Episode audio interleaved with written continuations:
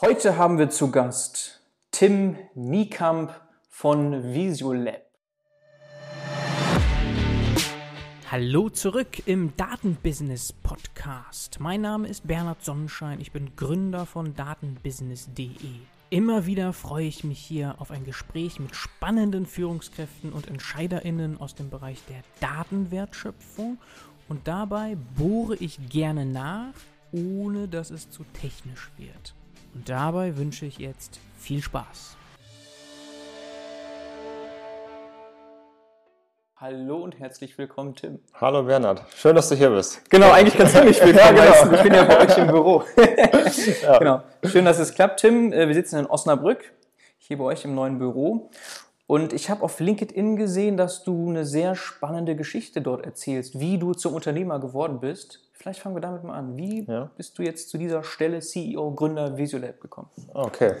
Ähm, ja, also ich ähm, sag mal, bin mehr oder weniger in eine Unternehmerfamilie reingewachsen. Ähm, äh, mein, mein Opa, da ging es damals schon los. Äh, das war damals auch Gastronomie tatsächlich, so ähnliche Bereiche, in dem wir jetzt unterwegs sind. Ähm, genau, ähm, hat dann, äh, ist dann sehr früh verstorben. Mein Papa hatte dann seinen Laden irgendwann übernommen. Ähm, es, war, also es war so ein bisschen Transformation. Mein Vater hat quasi die, äh, mein Opa hat die Currywurst nach Osnabrück gebracht.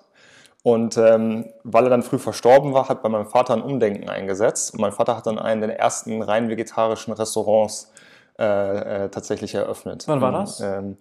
Das war schon vor meiner Zeit, also schon über 30 Jahre her tatsächlich. Okay, krass. Das war jetzt ist ja alles vegetarisch. Ja, genau, Das Mainstream, ne? Aber, Ja, absolut. Das war, das war zu einer Zeit, da wussten die Leute nicht, was ein Vegetarier ist. Ja? ja. Ähm, genau, so ging das dann, ging das dann los. Ähm, hat das so ein bisschen in die Wiege gelegt bekommen.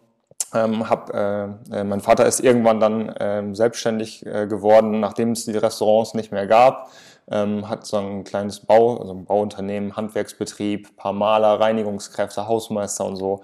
Und da bin ich quasi mit angefangen. Ähm, hab schon immer, also war schon immer so ein bisschen handwerklich auch unterwegs, fand es immer cool, was mit meinen eigenen Händen zu machen, irgendwas Bleibendes äh, zu schaffen. Äh, und habe auch lange tatsächlich gedacht, ich übernehme irgendwann so die Firma meines Vaters. Das war immer so mein, mein Ziel. ja. Und, Ein Malereibetrieb.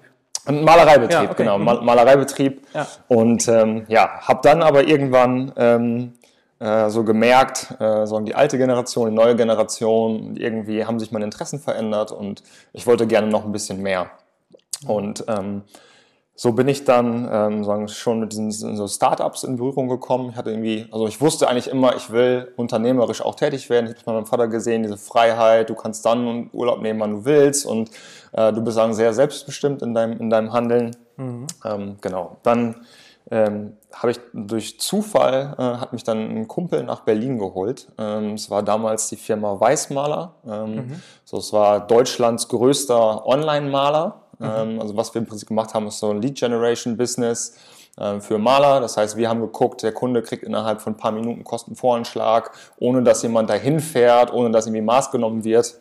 Haben quasi äh, Algorithmen entwickelt, die uns dann genau gesagt haben, okay, für diesen Kunden kannst du X äh, äh, chargen. Und ähm, genau, das haben wir, das haben wir dann in, in Berlin gemacht. Äh, war also damals für mich ein Praktikum, Pflichtpraktikum tatsächlich von, von der Uni aus.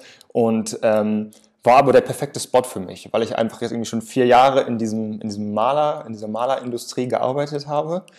Ähm, das heißt, auch wenn ich Praktikant war, ich bin von sagen, diesen 30 Leuten, die dann da waren, äh, bin ich der Einzige gewesen, der schon mal wirklich physisch einen Pinsel in der Hand Ich wollte gerade hatte. fragen, also du warst wirklich selber an der Wand. sozusagen, Ich ne? war auch an der Wand, ja, genau, genau, okay. richtig, Ja, ja. weil das kann man nicht digitalisieren. Also malen muss man trotzdem offline machen. Ne? Das ist Genau, also, Aber alles drumherum. also genau, Ja, bei. Weißmaler war das sozusagen, wir hatten halt natürlich unsere Partnerunternehmen und so, wir hatten noch ein paar eigene äh, Maler, sondern gerade in Berlin, die dann die Aufträge gemacht haben. Ja. Ähm, genau, aber es war natürlich, ich hatte natürlich einen riesen Vorsprung, weil ich halt diese Materie genau kannte. Ja? Also ich wusste, welche Baustoffe, ich wusste, welche Arbeitsschritte und so weiter und so fort. Also ich konnte sehr, sehr gut dann auch die Leute entsprechend koordinieren, weil ich einfach einen Peil davon hatte. Und ähm, hat mir natürlich fürs, fürs Praktikum super geholfen. Also ich habe im Prinzip bin als Praktikant auch nur drei Monate insgesamt am Ende da gewesen, ähm, äh, habe dann aber so viel Verantwortung bekommen, dass ich im Prinzip ähm, ja, drei Tage nachdem ich da gewesen, also angefangen bin, habe ich eigentlich das ganze operative Geschäft mitgeleitet für die Firma, die war ganz, ganz frisch, ich glaube gerade vielleicht vier Monate alt gewesen, extrem schnell skaliert.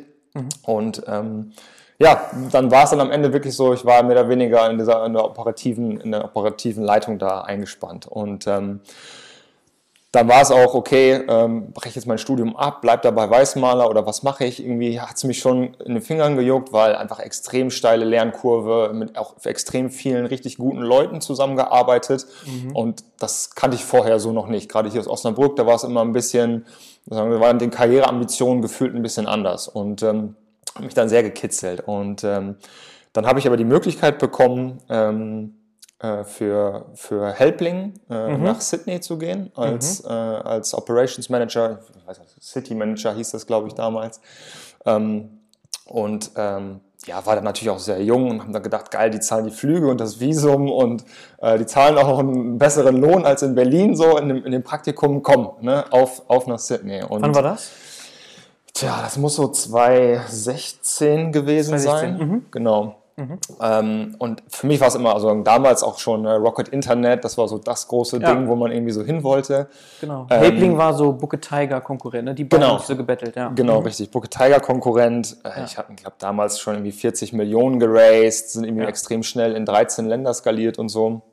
Ähm, Genau, und dann bin ich tatsächlich aber in Sydney angekommen, äh, angekommen und habe es dann auf einmal total bereut, weil, ähm, musst du halt vorstellen, Helping war dann zu dem Zeitpunkt, drei Jahre oder sowas schon alt, also schon relativ viele etablierte Prozesse und so weiter, gerade im operativen Bereich, ja, dann, dann folgst du sozusagen diesen Prozessen, die dir, die dir irgendwie vorgesetzt werden. Das ist eigentlich krass, ähm, ne? In einem normalen Startup nach drei Jahren steht meistens noch nicht alles, aber bei ja, denen war das halt dadurch, dass die Erfahrung im Team schon von anderen Startups da war, konnten die das ganz anders ausrollen. Ne? Ja, genau. Und ich meine, ich sage ich sag immer so ein bisschen despektierlich, das sind so die ganzen BCG-implemented ja. Processes. Ja? Das heißt also irgendwie alles lief da schon so sehr stringent diesen, ja. diesen Prozessen nach.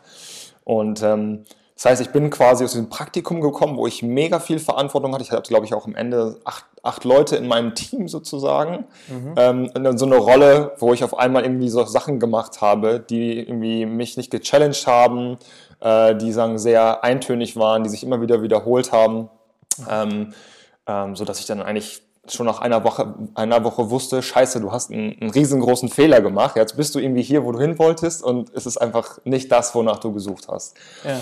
Und ähm, Genau, äh, habe dann aber schon sagen, in dem Prozess, auf dem Weg nach Sydney eigentlich schon gewusst, irgendwie, ich will selber gründen, ich habe richtig Bock auf dieses Startup-Ding und ähm, habe dann quasi nach meiner Schicht äh, bei Helpling immer dann mit meinem Bruder, irgendwann in zwei Zeitzonen äh, äh, irgendwie gearbeitet und habe mit dem quasi die, unser, unser erstes Startup quasi so durchgesponnen.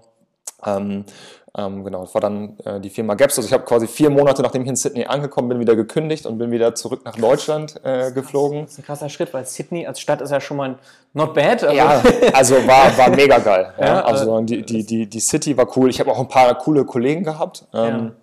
Man hat aber tatsächlich auch gemerkt, es war so ein bisschen sterbender Standort. Also ich glaube, knappes halbes Jahr, nachdem ich dann in Sydney weg war, wurde der Standort tatsächlich auch aufgelöst. Okay, ja, vielleicht und, warst du ähm, ja mit dem Grund. vielleicht war ich der Grund, ja, das kann nur sein. Wir brechen die Zelte ab. ja, nee, genau. Ähm, also und das hast, hast du auch schon ein bisschen gemerkt. Also es ging da jetzt irgendwie nicht mehr so richtig, nicht so richtig vorwärts. Ich glaube, als ich ankam, waren, glaube ich, acht Leute da. Als ich gegangen bin, waren es noch vier. Also du hast schon gemerkt, irgendwie, irgendwas stimmt nicht so. Mhm. Naja, jedenfalls, ähm, genau, hatte ich dann schon diese Idee zu Gapster. Ähm, und ähm, ja, habe dann meinen Bruder äh, gefragt. Mein Bruder war zu dem äh, Zeitpunkt noch Dozent mhm. an der Uni in, in Frankfurt für Wirtschaftsethik. Mhm. Und äh, habe ihm halt gesagt, ey, das und das ist meine Idee, was hältst du davon? Find? Ähm, und er meinte, ey, finde ich mega. Und er meinte so, ich stehe jetzt gerade davor, soll ich jetzt meinen Vertrag verlängern oder ähm, starte ich jetzt auch mit dir durch? So, und dann habe ich gesagt, ja, Micha, komm, dann machen wir es so, ich komme nach Frankfurt und wir gründen zusammen. Ne? Und das äh, haben wir dann auch gemacht. Äh, er hat dann tatsächlich seinen, seinen, Job gekündigt, weil was für mich schon so war, also mein Bruder ist elf Jahre älter als ich, ja, mhm. und dann promoviert und so weiter. Für mich war das so, oh krass, ey, der lässt jetzt irgendwie seinen Mega-Job da so auf der Strecke, um, um dieses Ding halt äh, äh aufzusetzen. Mhm. Und ähm, ja, natürlich super spannend gewesen. Wir sind dann nach Frankfurt, ähm, haben dann so ein, so ein Exist-Gründerstipendium bekommen Mhm. Ähm, hatten noch zwei andere Mitgründer, die hier in, in, in Osnabrück äh, äh, saßen. Also die Techies, mein Bruder und ich, haben quasi beide diesen Business-Background. Mhm. Und ähm, genau, haben das dann gemacht. Gapster ist so ein, sagen, wir sind gestartet mit diesem Gedanken, eine Plattform zu werden für vorqualifizierte Bewerber. Äh, also mhm. die Idee war okay. relativ simpel. Ähm, du meldest dich auf der Plattform an. Machst dann so verschiedene Online-Assessments. Also wir hatten so kognitive Leistungsfähigkeiten, Persönlichkeitsmerkmale, Motivation und so. Das konnten wir alles in so Online-Assessments ab, abbilden. Und ähm, die Idee war quasi, dass wir einen großen Pool aufbauen, das Unternehmen sagen, anonymisiert ähm, ähm, sagen, Matching as a Service äh, quasi mhm. mal anfragen konnten. Ja, dass wir einfach mhm. gesagt, dass die Unternehmen gesagt haben, was sind unsere Stärken, was sind unsere Schwächen, was brauchen wir, was suchen wir und dass wir sozusagen diese, diese Leute halt dann vermitteln. Mhm. Ähm, genau. Ich glaube, sehr ambitioniertes Ziel, gerade, ich war super jung, ja, irgendwie 23 oder so. Ähm, eine Plattform aufzubauen äh, mit so, so, einem Modell ist ex extrem schwierig wir haben dann halt so diese typischen äh, Start-up-Schritte durchgemacht mit Pivot und so weiter mhm. ähm, und haben irgendwie öfters gemerkt, ey, wir haben so ein krass erklärungswürdiges Produkt, ja, dass, dass, diesen, dass, dass du diesen Buy-in von den, von den Kunden nicht so schnell bekommst mhm. ähm, und haben irgendwie viel zu lange an dem, an dem MVP äh, entwickelt. Mhm.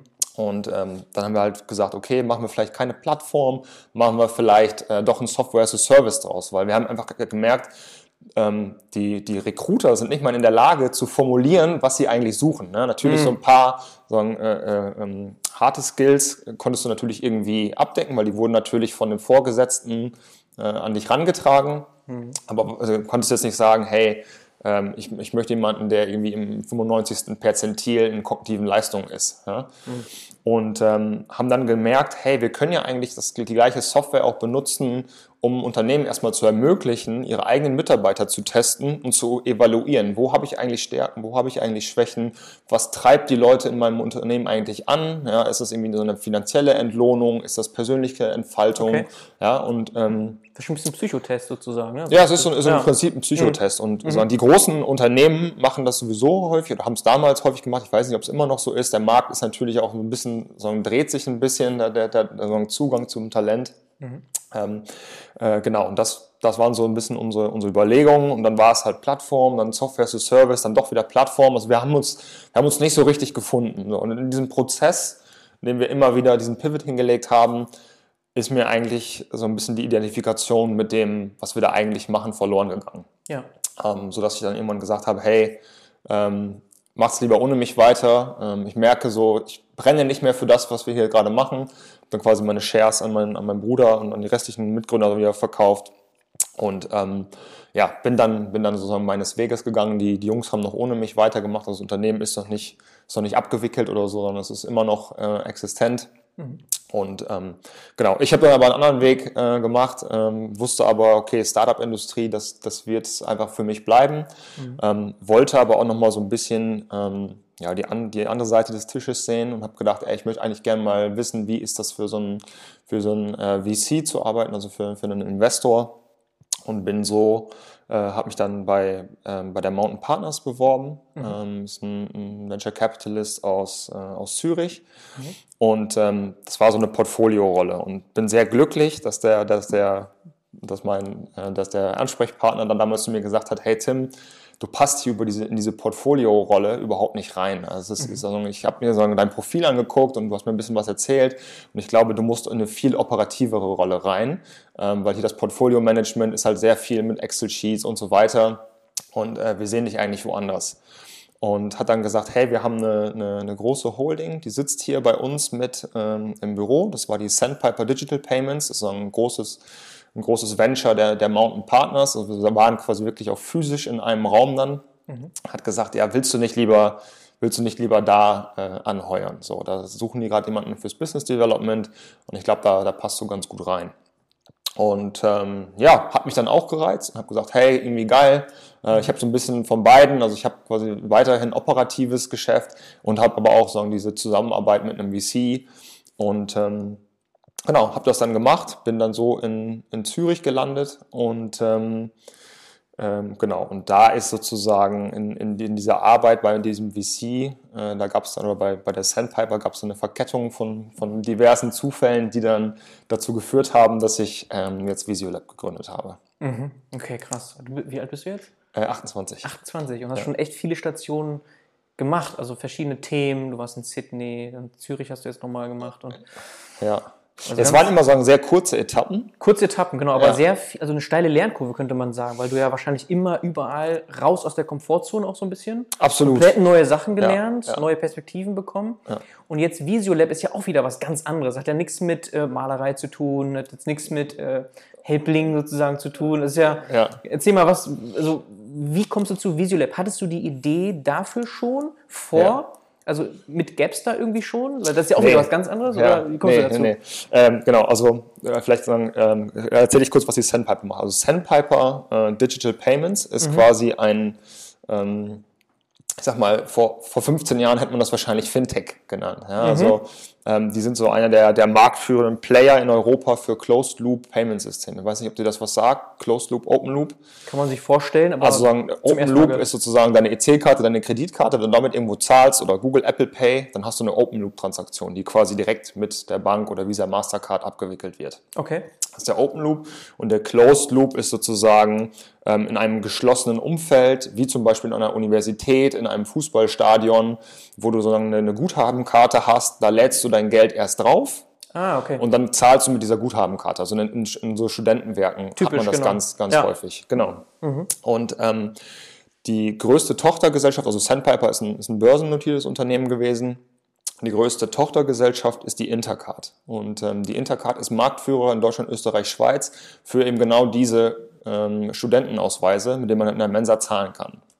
Also knapp zwei Millionen ähm, äh, Studentenausweise ähm, sind so im, im, Dachbereich ähm, Ah, okay. unterwegs. Interessant. Also die machen das Backend eigentlich für all diese Services, die wir so kennen. Also Ja, genau, also die sind also so ein Full Solution Provider, würde ich sagen. Also die machen auch die Spins und die machen, also du kannst auch dann, dann die Spins abschließen und du kannst damit das äh, Studentenwohnheim öffnen und deine Büros und so weiter. Also du kannst halt alles auf dieser einen Karte halt machen. Ja. Und genau, das macht, das macht sozusagen die Intercard. Und ähm, ähm, ich habe dann so ein, so ein, dann fing so diese Verkettung zu, von Zufällen an. Ähm, ich habe ähm, in, äh, einen, einen berufsbegleitenden Master noch angefangen an, an der ESCP. Ähm, so, so ein Buzzword, Buzzword-Studiengang, äh, Digital Innovation and Entrepreneurial Leadership. Ja. Nice. So, alles, was cool klingt, äh, Executive Master, genau. alles, was cool klingt, in so einen, in einen Studiengang reingepresst. Und ähm, da war quasi sagen, die Aufgabenstellung, hey, jeder der Studenten muss sozusagen in diese, dieser Studienlaufzeit ähm, muss dann an einem eigenen Entrepreneurial Project äh, arbeiten. Ja. So, und äh, auf, also meine Aufgabe als Business Developer war sowieso, sich anzugucken, was für potenzielle Cases können wir hier äh, äh, noch, noch in, irgendwie entwickeln. Und ähm, habe mir so alles äh, um diesen Point of Sale, um die Kartentransaktion angeguckt. Und wenn du das machst, wird dir relativ schnell klar, dass sozusagen die Geschwindigkeit am Point of Sale für eine Kartentransaktion nicht mehr verkürzen muss, weil das ist schon, ist schon super schnell. Ähm, ich habe gedacht, das eigentliche Bottleneck ist ja sozusagen nicht die Transaktion, sondern es ist sozusagen die Person, die das Ganze jetzt noch irgendwie eintippt. Also es ist quasi der, der Mensch, der da sitzt und nochmal äh, sagen die, die, ja, der Human in the Loop so ein bisschen. Ne? Und ähm, äh, also habe das auf der einen Seite gesehen und musste halt sowieso an einem äh, äh, Projekt arbeiten. Habe dann gesagt, das ist vielleicht so ein Corporate Venture Case. Also vielleicht kann ich das innerhalb der Sandpiper sozusagen ähm, äh, ausgründen. Und ähm, habe es tatsächlich auch dann dem Verwaltungsrat mal so vorgestellt, habe gesagt, hey, das und das ist meine Idee, was haltet ihr davon? Dann war aber so ein bisschen das Problem, äh, gerade nicht so, so genügend liquide Mittel, um so, so ein Innovationsprojekt äh, aufzubauen, plus halt das Know-how, künstliche Intelligenz war halt einfach nicht, äh, nicht im Unternehmen. Und ähm, so der Verwaltungsrat dann leider gesagt, äh, nee, können wir, können wir leider nicht machen. Und ähm, ich hätte dann gesagt, ja, okay, habe es erstmal so hingenommen. Und Also es ging, es ging darum, sozusagen Human in the Loop loszuwerden. Also nicht die Karte per se irgendwie da Nee, was genau, genau. Sagen, es ging darum, den, den, den, den Checkout sozusagen Ja. schneller zu machen. Ja. Ähm, weil jeder kennt das aus der Mensa, man steht da ewig an. Ja. Das Essen ist sowieso schon lauwarm. Wenn man sich anstellt, dann steht man noch drei Minuten, dann läuft man noch, sucht noch mal zwei Minuten Platz und dann kommst du an, das Essen ist kalt. So. Und, und das war so ein bisschen dieses, okay, wie können wir es einfach noch schneller machen? Schneller wie können machen. wir den, den, den Durchsatz einfach erhöhen? Okay, Ne? okay. Ja. Genau. Und ähm, ja, habe das erstmal so hingenommen, habe auch gar nicht mehr großartig weitergedacht. Das war zum Zeitpunkt, da ist das Studium noch gar nicht angefangen. Und ich wusste halt, ich muss daran arbeiten, habe das schon vorher gepitcht Und das Studium war noch gar nicht losgegangen. Wenn du das sagst, wie konkret war das schon? Also die Idee, die du dann hattest? Weil du hast noch gar nicht so genau gesagt, was die Idee war. Hattest du dort schon so ein bisschen. Ja, ja, klar, genau. Also ich, ich, ich wusste schon, Vorstellung? also ich habe schon gedacht, wieso ersetzen wir quasi die, die, die Kassenkraft, Tippen. ähm, also das Tippen, Ja. also nicht, nicht die Kassenkraft ersetzen, das klingt immer so ein bisschen böse, weil eigentlich wollen wir die Leute nicht ersetzen, Ja. sondern eigentlich sagen, enablen wir die, das Unternehmen, diese Ressourcen woanders äh, einzusetzen. Weil zum Beispiel eine Ausgabe oder so, da, da bis du dann einen Roboter eingeführt hast, dauert es noch viel länger. Ja? Aber eine Ausgabe zum Beispiel schneller zu machen, irgendwie andere äh, Service-Levels zu, zu, zu erhöhen. Also unsere, unsere Idee war wirklich, unser Gedanke war, ähm, ja, quasi einfach so die, die Augen der, der Kassenkraft zu verbessern, wenn man so will. Okay. Genau. Ähm, so, und dann ging das Studium, also genau, dann war es ein Tag vor, vor Studienbeginn, ähm, war dann der Unternehmertag. Das ist so ein, ein großes Event von, von dem VC, von der Mountain Partners, Ja. Wo halt so weltweit Unternehmer eingeladen werden. Und ich war halt so im, im Rahmen der Sandpiper, durfte ich halt dran, dran teilnehmen auch an dem Event. Und ähm, ja, da bist du ein bisschen, ein bisschen verloren. Also es sind wirklich alles top, wirklich Weltklasse-Unternehmer, zum Beispiel Julian Teike von, von WeFox und so waren da. Also es waren wirklich sehr, sehr hochkarätige Leute und, und Tim, der, der kleine Business-Developer da, der halt eigentlich überhaupt nichts damit zu tun hat. Ja. und ähm, ja, und dann äh, laufe ich da so ein bisschen durch, durch die Gegend und ähm, ähm, kann, kannst dir vorstellen, alle wirklich äh, äh, Anzug und Krawatte. Und ähm, da war dann eine Person, die war dann so ein bisschen legerer, Jeans und nur so ein Sakko über. Und ich dachte, ja komm, stellst dich mal hin, quatscht ein bisschen. Und ähm, ja, äh, hab dann, hab dann so eine, eine Dreiviertelstunde lang mit, mit ihm geredet. André heißt er. Ähm, und ja, über Gott und die Welt, über Fußball und Snowboarden und so weiter. Und Smalltalk. irgendwann einfach Smalltalk, ja. Und dann habe ich irgendwie gefragt, so, ja, was, was machst du eigentlich? Wo kommst du her? Und also, ja, ich komme aus dem Bereich Computer Vision. Und ich so, ah, warte mal, ich pitche jetzt mal was für dich. So, und, also, ich habe das einfach rausgehauen. Ich war schon ein bisschen tipsy, ich hatte schon ein, zwei Gin Sekt. Tonic zu, dem Zeitpunkt, Ja. ja. Und habe einfach, bevor ich überhaupt wusste, was er gemacht hat, wer er ist und so, da habe hab ich einfach gepitcht, hey, wir sind hier die Sandpiper, wir haben hier irgendwie 200 Universitäten mit x äh, Mensen und so weiter und mein Case ist, äh, diese, diese Kassenkraft irgendwie zu optimieren und so weiter. Habe dann diesen Elevator-Pitch halt rausgehauen. So. Und dann meinte er, yo, Tim, hast du einen Case? So, das war schon für mich ja geil. Und das, ja, erzähl doch mal, was hast du denn so gemacht? Und ähm, fing also an, ja, ich habe ähm, so die letzten zwei Jahre äh, im Wohnmobil gelebt und äh, ja, davor habe ich meine Company an Facebook verkauft. Und ich so, boah, krass, was, was geht? Das habe ich gerade irgendwie so das losgezogen. Und ähm, genau, lange Rede, kurzer Sinn. Der, der André ist sagen, unser erster Business Angel gewesen, ähm, der, der bei Visiolab investiert hat. Ähm, genau, und das war aber so der Tag bevor dem Studium. Und dann ging das Studium los und quasi der erste Tag des Studiums war, pitcht eure Idee. Ja, und ich habe gepitcht und ich habe mega viel positives Fe- Feedback bekommen. Und ich glaube, das ist immer sehr wichtig, auf jeder so Entrepreneurial Journey, diese positive Verstärkung von außen. Ähm, und habe einfach gemerkt, gerade auch im Vergleich zu was wir vorher mit Gapster gemacht haben, das Produkt ist so einfach, dass du diesen Buy-in sofort bekommst von den Leuten. Also die checken sofort, warum das Sinn macht, warum es besser ist, warum es äh, Sachen optimiert. Du brauchst nicht lange erklären. Also jeder Elevator-Pitch, du kannst das in einer Minute halt irgendwie so runter, runterrattern und die Leute sagen, ja, okay, macht, macht irgendwie Sinn. Und ähm, genau, dann ging halt zwei, zwei Wochen gegen dieses Studienmodul und sozusagen alle Aufgaben, die wir so hatten, waren immer wieder Feedback, Iterationen äh, an, an dieser Idee.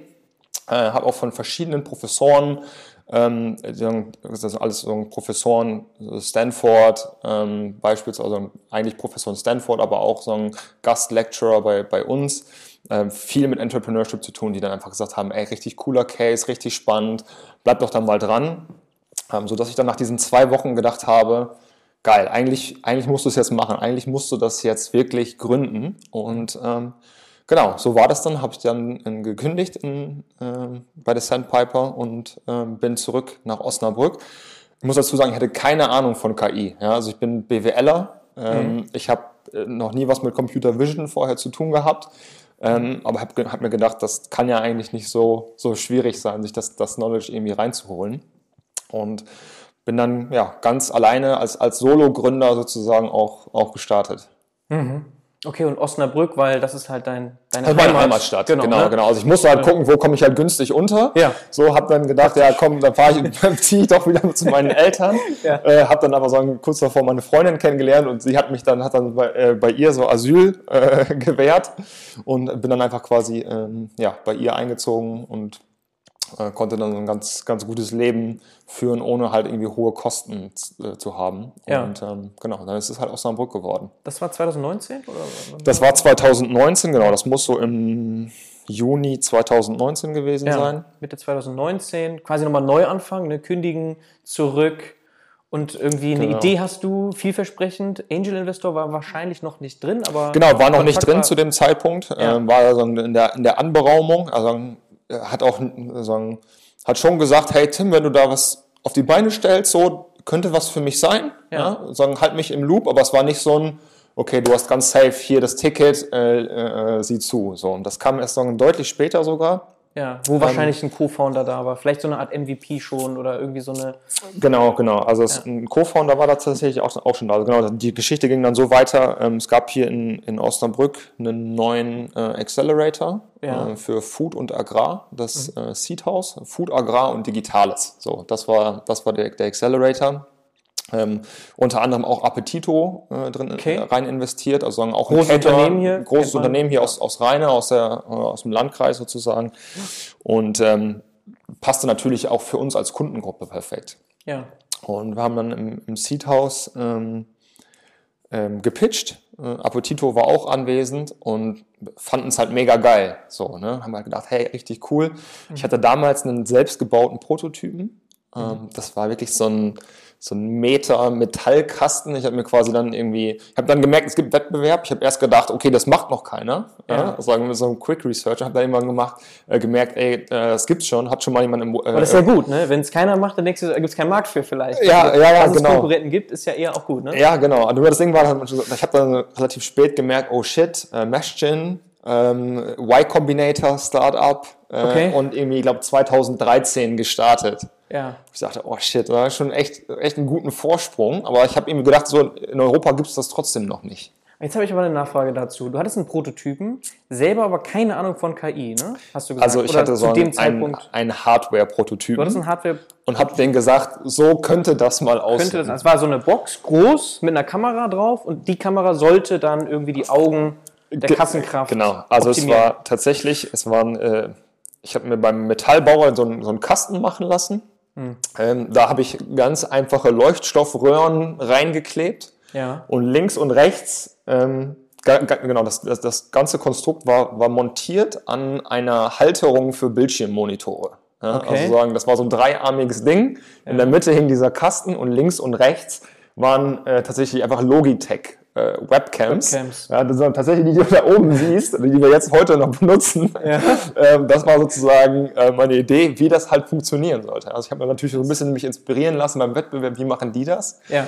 Und ähm, genau, also es war halt scheiße. Das Ding hat niemals das Büro verlassen, so, aber es hat so gereicht, um so in so einem Pitch äh, wie für so einen Accelerator zu überzeugen, hey, ne, so und so könnte es halt, könnte es halt funktionieren. Ja. ja. Und ähm, Appetito war direkt mega begeistert und äh, ich habe dann quasi mehr oder weniger, ich glaube, einen Tag nach dem Pitch direkt ge- gesagt bekommen, ja, du bist dabei, du kannst rein. Ne? Appetito fand es mega geil und so, habe so dieses Feedback bekommen. Ähm, und ja, so bin ich dann im, im Seed House gelandet. Und ähm, wie gesagt, hatte keine Ahnung von, von, von KI, äh, musste mir erstmal sehr viel Wissen ähm, aufbauen. High Level, ne? dass du wenigstens so weißt, was gibt's und wie könnte man etwas machen. So Ge- grundlegend weiß man auch aus der Presse, wir wissen, KI ist sehr weit gekommen, ne? dass man da viel machen kann, das, das weiß eigentlich jeder. Ne? Ja. Aber selber umsetzen oder selber Ideen geben, wie was genau aussehen soll, so eine Art Produktdesign ist schwierig, wenn du gar keine Ahnung hast. Ne? Ja, Jetzt genau. hast du diesen Prototypen gebaut, reine Hardware. Genau, Hardware. Ne? Da hat natürlich genau. auch so ein bisschen dein handwerklicher Background geholfen. Ja, richtig, so, wie tatsächlich, baue ich das zusammen? ja, ja. Und dann konnte man sich schon mal vorstellen, wie das aussieht. Ja. Aber wie ging es weiter? Jetzt musst du ja irgendwie jemanden haben, dein Mitgründer dann wahrscheinlich, der Ja, sagt ich, so, tatsächlich. Software muss, muss mit rein. Ja, so ich muss es hab- aussehen. Ich habe ähm, einfach mal bei LinkedIn nach äh, Professoren gesucht aus dem Bereich Computer Vision. Okay. Hab, äh, äh, erstmal angefangen in der Ukraine, weil ich habe halt gedacht, ich habe halt kein großes Budget. Outsourcen, Ich ne? brauche halt irgendwie günstig Ja, günstige Ressourcen. Machen ja viele Startups, Ukraine, genau, Lissabon. Genau, und so. ich habe dann einfach mega Glück gehabt. Ich hatte, ich hatte einen, ähm, einen Professor angeschrieben äh, aus Kiew und der war sofort mega nett und hat mir irgendwie, ne, hat, hat mir erklärt, was ich machen will und so. Und er hat gesagt, ja, hier und Feasibility und bla bla bla. Und ähm, genau, ich hatte dann zu dem Zeitpunkt schon einen Werkstudenten, der mich so ein bisschen unterstützt hat. Und der hat dann gesagt, ähm, ey Tim, ich mache hier gerade so einen Masterkurs, äh, irgendwie, ich weiß gar nicht mehr genau, wie der hieß, Computer Vision und hast du nicht gesehen. Mhm. Äh, komm doch einfach mal nach Kiew und stell dann deine Idee den Leuten vor. Vielleicht findet sich ja jemand, der Bock hat, irgendwie da mit, mit dran zu arbeiten. Mhm. So, und was haben wir gemacht? Wir haben uns halt in den Flieger gesetzt, sind nach Kiew geflogen und haben halt vor diesem Master, Masterandenkurs ähm, so ein bisschen erzählt, was wir halt wollen.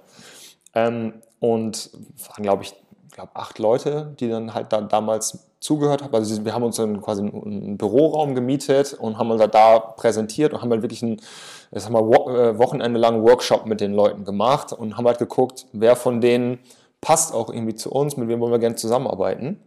Und ähm, von diesen acht waren dann sozusagen sechs, ähm, die gesagt haben, sie machen das jetzt erstmal so für einen Monat auf so ein bisschen einfach Freelance. Oder? Freelance, das war gar, gar kein Freelance, das war wirklich so ein, komm, lass mal zusammen irgendwie ein bisschen Spaß haben, bisschen Spaß haben ein bisschen ausprobieren. Ja. Ähm, und tatsächlich zwei davon sind heute noch äh, äh, essentielle Teile unseres, unseres Teams. Mhm. Ähm, genau, und äh, die haben dann halt gesagt, hey, was es braucht, wir brauchen irgendwie die und die Daten und so weiter und so fort.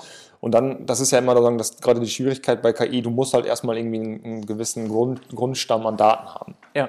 Das heißt, meine Aufgabe war dann, okay, jetzt irgendwie diese Daten zu besorgen. So und ähm, genau, wir haben dann ähm, hier mit dem Studentenwerk Osnabrück, äh, den haben wir das mal vorgestellt, was wir vorhaben und so weiter. Mhm. Und die haben dann ähm, ja, sehr schnell gesagt, ey, finden wir voll spannend, können wir gerne machen. Es war irgendwie relativ straightforward. Wir hatten echt Glück. Wir haben so einen direkten stellvertretenden Geschäftsführer irgendwie an die an der Strippe gehabt. Der hat gesagt, ey, cooles Projekt, äh, Osnabrücker Startup, ähm, können wir gerne mal, können wir gerne mal pilotieren. Mhm. Dann haben wir wirklich angefangen. Ähm, im, im Seedhouse drei, aus dem 3D-Drucker haben wir uns dann so einen Kasten machen lassen, weil wir haben gemerkt, dieses große, klobige Ding, das sieht kacke aus, das will keiner haben ähm, wir müssen das irgendwie ein bisschen schlanker machen. Und haben dann wirklich aus dem 3D-Drucker uns die ersten Kästen machen lassen, haben da so äh, Licht reingemacht. Ich habe dann wirklich äh, mit Kumpels zusammen die Platinen gelötet und habe mir dann mit, mit YouTube äh, beigebracht, wie ich sozusagen diesen Raspberry Pi so programmiere, dass der halt Bilder in die Cloud reinlädt. Mhm. So, und ähm, das war wirklich so richtig hands-on und bis wir es dann halt geschafft haben, dass wir den ersten Prototypen dann im Studentenwerk halt aufstellen konnten und erstmal Daten sammeln. So, und das Schöne war gerade in so einer Mensa wie, wie Osnabrück, ich glaube, da gehen pro Kasse, ich weiß gar nicht mehr genau, ich glaube 500 oder 400 Gerichte am Tag durch. Ja, das heißt, du bist mega schnell, wir hatten zwei Systeme ineinander stellen, du bist halt mega schnell bei einer, bei einer soliden äh, Datengrundlage. Mhm. Und dann ging es erstmal um sagen, die, die technische Feasibility. Können wir, können wir überhaupt Essen gut genug erkennen mit, äh, wie groß muss das Sample sein und so weiter, äh, was brauchen wir. Und das, das konnten wir dann beantworten und ähm, haben dann so diesen Ukrainern diese Daten zur Verfügung gestellt und haben gesagt, versucht mal irgendwas damit, versucht mal irgendwelche verschiedenen Algorithmen und so. Mhm. Und ähm, haben dann relativ schnell festgestellt, das ist ein valider Case. So, ähm, klar, auf der einen oder anderen Sache, da müssen wir noch hin optimieren. Mhm. Aber es war erstmal so ein, okay, für so, so einen Monat äh, äh, äh, Proof of Concept mhm. Äh, haben wir echt gute Ergebnisse erzielt.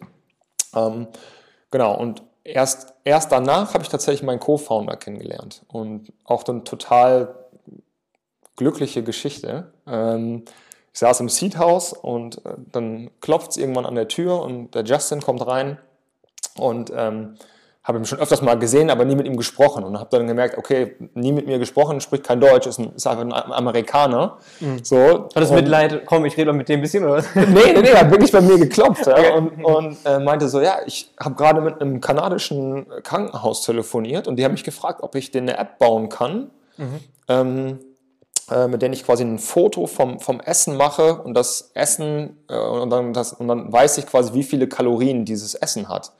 Hm. Und meinte so, ich bin gerade eigentlich nebenan bei dem Startup als Consultant unterwegs. Und ähm, die haben aber gesagt, sprich mal mit Tim, weil der macht auch Computer Vision so für, für Essenserkennung und so. Dann habe ich ihm natürlich mein Pitch-Deck ge ge gezeigt, ne? Und ein großes Slide hier, Co-Founder Wanted, so. Und dann meinte Justin, ja, eigentlich suche ich gerade nach was, nach was Ernsterem. So, ich will eigentlich so dieser Consulting-Schiene raus und ich finde das mega spannend, was du machst. Und ja, so ist dann Justin tatsächlich ähm, mein, mein Co-Founder gewesen. So, Justin, ähm, viele Jahre Erfahrung, hat bei Intel gearbeitet, so Mentor für Google Summer of Code, PhD in, in Machine Learning. Mhm. Ähm, und ähm, ja, einfach super, super das Brain. Ich meine, du, du kennst ihn ja auch. Ähm, zufällig, das ist zufällig. Ja also, ja, ja. Die, die Data Science Welt ist, ist klein. Ja, ja genau. Ähm, ja, und so habe ich dann Justin kennengelernt und dann ging es quasi das erste Mal darum, für, also wirklich richtige Investoren zu finden, weil das House Ticket, das waren also 10.000 für Beratung und so, da konntest du ein bisschen was mitmachen, aber damit konntest du halt kein Unternehmen aufbauen. Ja. Und ähm, ja, dann ähm, haben wir uns in Berlin beworben beim mhm. APX, Axel Springer Porsche Accelerator und ähm, ja, sind dann da auch tatsächlich angenommen worden. Mhm. Ähm, und damit einher äh, ging dann nämlich, dass der, dass der André gesagt hat, hey, ähm, wenn die reingehen, gehe ich auch mit rein. Das heißt, wir haben quasi APX und unseren, unseren ersten Business Angel gleichzeitig ähm, äh, geclosed. Mhm. Ähm, und dann ja, ging, das, ging das bei APX los und APX hat halt gesagt, wir investieren halt nicht in Hardware. So, wenn, wenn ihr halt irgendwie ein Case für uns werden sollt, dann müsst ihr halt eine Software äh, Firma werden. Mhm. Und wir haben auch bis dahin also tausende Fehlversuche gehabt mit dem 3D-Druck. Ich weiß nicht, ob du schon mal was aus dem 3D-Drucker. Ich habe immer so das Gefühl, mhm. selbst ein normaler Drucker funktioniert irgendwie nur in 40 Prozent der Fällen. Also, ja, und dann multipliziert das mal mit 10, dann bist du, weißt du, wie gut so ein 3D-Drucker funktioniert. Also, es ist wirklich eine Katastrophe. Haben vielleicht echt kiloweise von diesem Filament verschwendet, weil irgendwie nach so 15 Stunden verzieht er das einmal und dann kommst du morgens ins Büro und hast du da wirklich so, ein, so eine riesen Wolke von diesen, von diesen Filamentresten. Ähm, ja, genau. Auf jeden Fall, Apex hat dann gesagt, Softwarefirma. Ja. Und für Justin und mich war eigentlich auch klar, ähm, wir müssen das Ding halt mega skalierbar machen. Und haben dann überlegt, wie kriegen wir das hin? Und ähm, ja, haben uns dann entschlossen, sozusagen diese Technologie, ähm, die wir dann entwickelt hatten, auch aufs iPad ähm, zu bringen. Und das machen wir bis heute und ich glaube auch sehr erfolgreich. Ähm, und ja, wenn wir das, wenn wir das so sehen, also wir sind, glaube ich, ich glaube, ich bin ziemlich sicher sogar äh, weltweit die erste Firma, die das, ähm, diese Technologie jetzt aufs, aufs iPad ähm, äh, gebracht hat. Und ähm, das ähm, ja, hoffentlich führt dazu, dass wir eine sehr skalierbare, ähm, ja, visuelle Kasse sind. Ähm, mhm. Genau. Ja, krass. Okay, Tim, verstehe. Die Vision war ja, hast du eingangs gesagt, Kassenkräfte schlauer zu machen. Und da ist ja klar, es kann nicht nur Hardware sein, es muss Software rein. Irgendwie muss das System intelligent werden. Ne? Jetzt würde ich gerne mal eure Lösung ganz konkret verstehen, was ihr da macht. Also klar, Kameras kann ich mir vorstellen, Computer Vision hast du gesagt, also irgendwie eine automatische Erkennung. Aber was ist die Lösung? Visulab. Ja, ja, okay.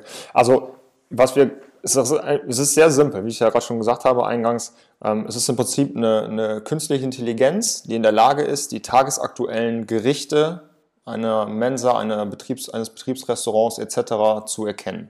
Mhm. Ja, und das wirklich rein visuell. Das heißt, der Gast kommt mit seinem Tablett, mhm. schiebt das sozusagen unter das iPad mhm. und die Kamera erkennt, was für Produkte hast du da gerade drauf Okay. Ja, und erkennt das sozusagen in, wirklich in Echtzeit. Also, also, ich kann das so quasi durchschieben, muss jetzt nicht irgendwie ganz lange warten, weil es soll ja schnell nee, gehen. Nee, genau. Also genau. es ist mhm. tatsächlich deutlich schneller als das Auge.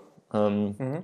Ähm, das hatte ich ja gerade schon mal kurz immer mal genau, angeteasert, wie das aussieht. Ja. Ich durfte ja. auch eben kurz mal einmal gucken. Ja, also genau. Das ist ein Experience-Produkt. Ja, Demo war, war, krass, ja. Ja, ja, genau. Also es geht wirklich, also deutlich schneller als das Auge. Du kannst einfach nicht so schnell erkennen mit dem Auge, wie die KI das erkennt. So. Und ja. das ist genau das, wo es halt für uns hingehen soll. Also wir haben gesagt, wir, wir, müssen, wir müssen diesen, diesen Checkout-Prozess halt schneller machen, um Anstehzeiten zu, zu verringern. Mhm. Ähm, auf der einen Seite. Auf der anderen Seite geht es aber auch so ein bisschen darum, ähm, ähm, diese, diese Ressourcen auf anderen, an anderer Stelle einzusetzen.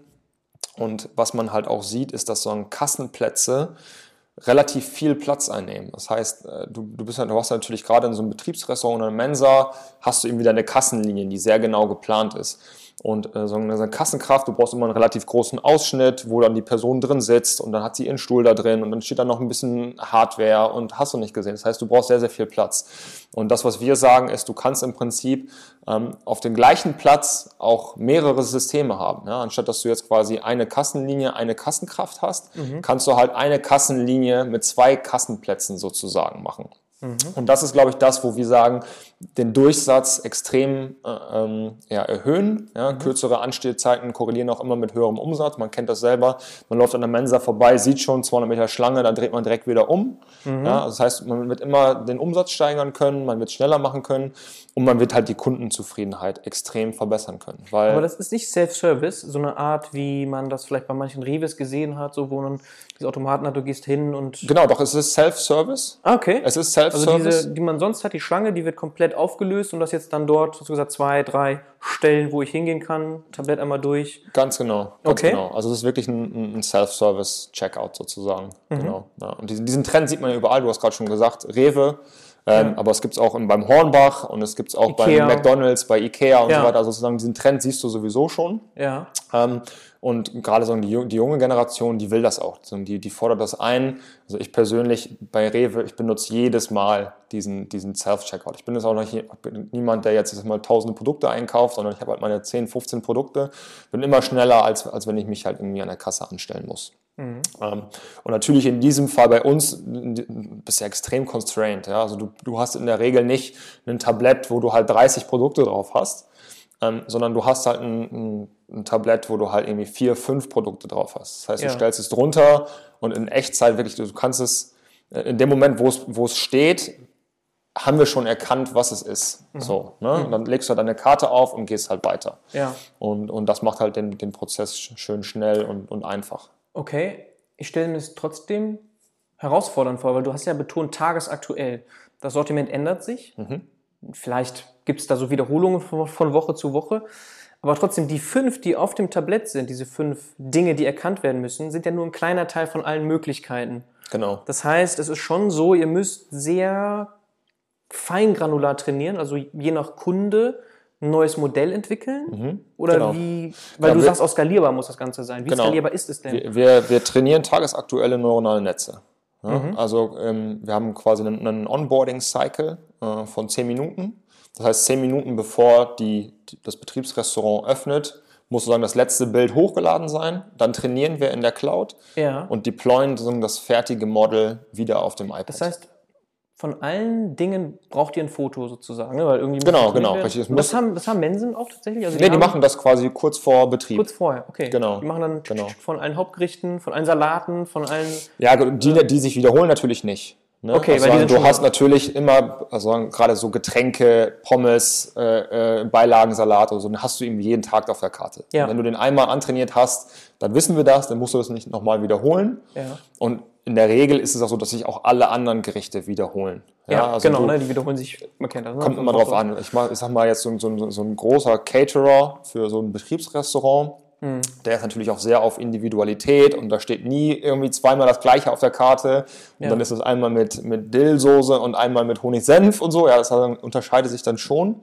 Ähm, aber gerade sowas wie in einer Mensa, ja, da hast du dann irgendwelche sechs, acht Wochen Zyklen und dann fängt das wieder von vorne an. Mhm. Ähm, und ähm, genau, das ist halt so, wie wir lernen. Ähm, das heißt, der, der Kunde muss einmal diesen, diesen Aufwand machen, ähm, ist aber wirklich super, super easy. Also wir haben das sagen, mit den minimalen Eintrittshürden gemacht, dass sagen, egal, auch ein Koch, auch Leute, die wirklich nichts mit Technologie zu tun haben, ganz einfach das System bedienen können. Ja. Und in der Regel ist es halt so, entweder über Schnittstellen oder über manuelle Arbeit, da muss man halt gucken, ist auch ein bisschen kundenspezifisch. Mhm. Wissen wir halt vorher, was steht an dem Tag auf dem Menü Mhm. Entweder wissen wir dann schon, okay, es war schon mal da oder noch nicht. Dann mhm. klickt der Koch sozusagen einfach nur noch drauf. Sag mal, das ist jetzt irgendwie das, das Schnitzel mit Bratkartoffeln.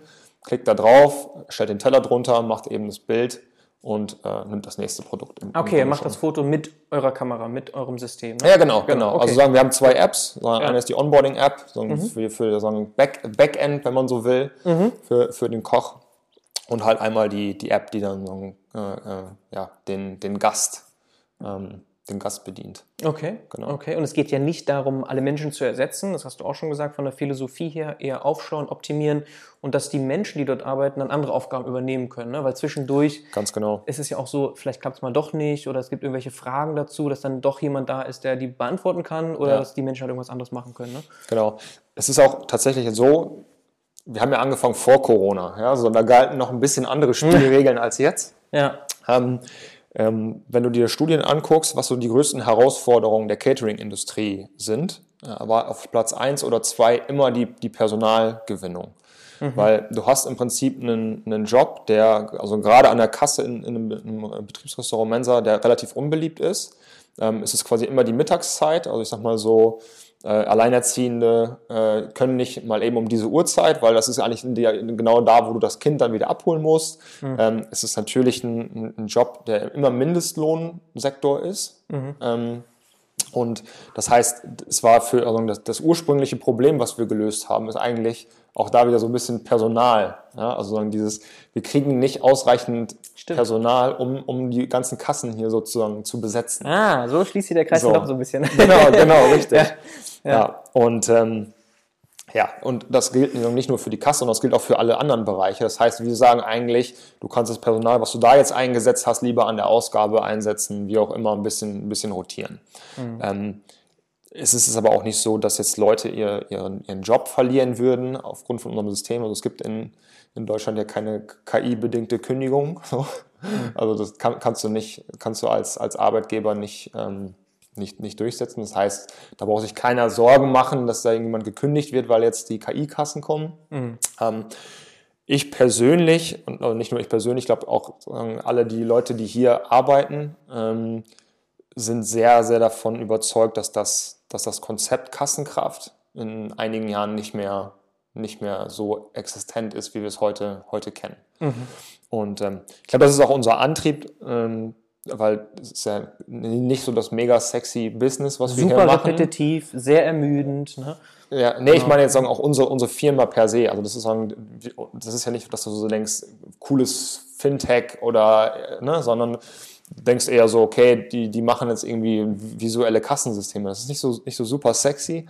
Ich glaube aber, wenn du, wenn du, wenn du daran glaubst, dass es halt diesen, diesen Berufszweig, so wie es ihn heute gibt, in einigen Jahren nicht mehr gibt und du Teil davon sein kannst, diese Änderungen mit zu, mit, mit zu äh, begleiten, dann ist das halt was, was die Leute wieder motiviert. So. Mhm. Mhm. Und ähm, genau, deswegen sind wir, glaube ich, alle hier.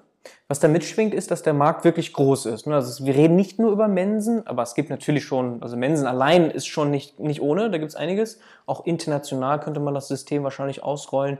Aber vielleicht noch ein paar Kommentare so zum Markt. Mhm, ja, ähm, Genau, wir sind natürlich jetzt gerade beim Go-to-Market, Go-to-Market, das heißt, wir ähm, äh, versuchen auch möglichst Constraints uns selbst aufzuerlegen, dass wir halt nicht irgendwie alles machen, Fokus. sondern hm. genau, fokussieren uns ja. auf eine Sache. Jeder kennt das, Startup, begrenzte Ressourcen, man muss erstmal in, in eine Richtung.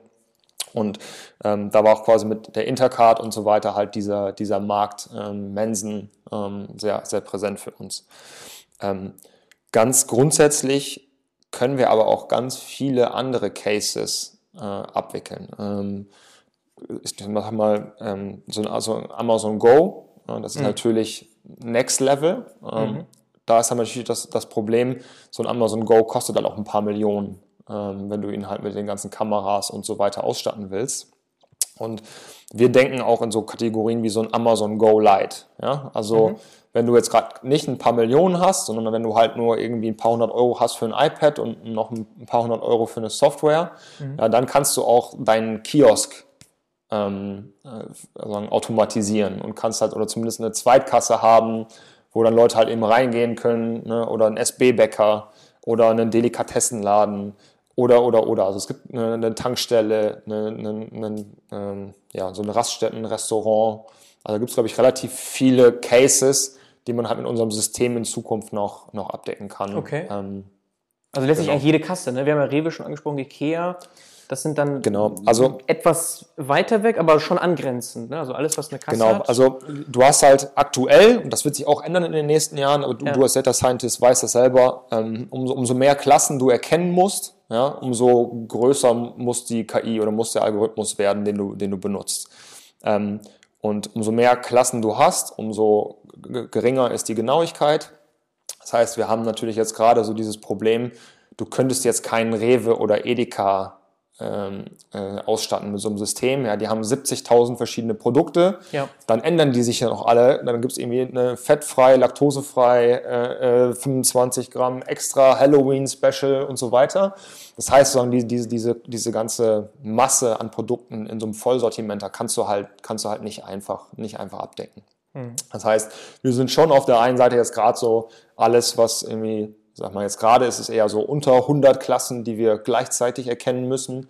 Mhm. Ähm, und du weißt selber, die KI, also KI-Algorithmen entwickeln sich ähm, extrem rasant weiter. Und, mhm. äh, was, was heute halt irgendwie 100 ist, kann schon sein, dass es in zwei Jahren 1000 oder 5000 sind. Mhm. Ähm, da wird auf jeden Fall die Reise hingehen. So. Okay. Das ist halt auf zwei Seiten herausfordernd. Einmal die Datenlage. Man könnte natürlich von irgendwoher noch mehr Daten reinholen, aber die müssen wieder sauber sein, passend zum System und die KI muss trainiert sein und eine gute Genauigkeit erreichen. Genau. Weil ansonsten, wenn du jetzt bei 90 Prozent bist, dann ist zu oft dann wieder Hilfe von außen nötig, ja. dass so ein System nicht wirklich ein genau. bringt. Ne? Was genau, muss man da schaffen? Also 99 Prozent oder so? Oder wie, wie smooth muss ähm, das laufen? Genau, also wir arbeiten ja mit echten, mit echten Transaktionen.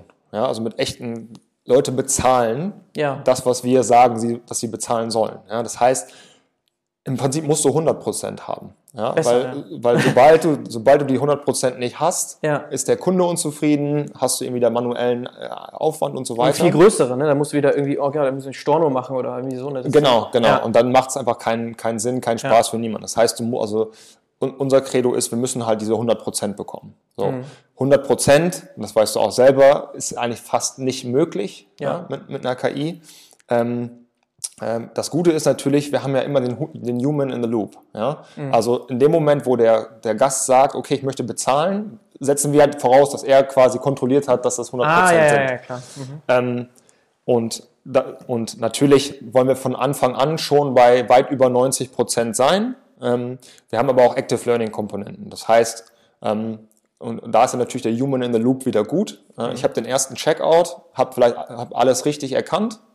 Der Kunde sagt auf, äh, klickt auf Bezahlen, mhm. so, und dann wissen wir quasi, okay, die Bilder, die wir gerade gesehen haben, das sind sozusagen die neuen Daten, mit denen wir unser, unser ah. Netz ja weiter trainieren können. Okay, also die werden auch gesammelt und zum Trainieren benutzt. Genau, also, mhm. genau, werden, also die Bilder werden nicht gesammelt, es ist sozusagen so ein, ein On-Device Active Learning, mhm. wenn man so will.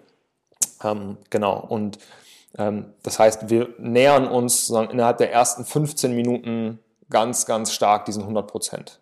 Mhm. So. On-Device Active Learning nennst du das. Das heißt, dieses Gerät, das ihr dort installiert, das iPad. Ein iPad mit einer Kamera, die ihr dann dort habt.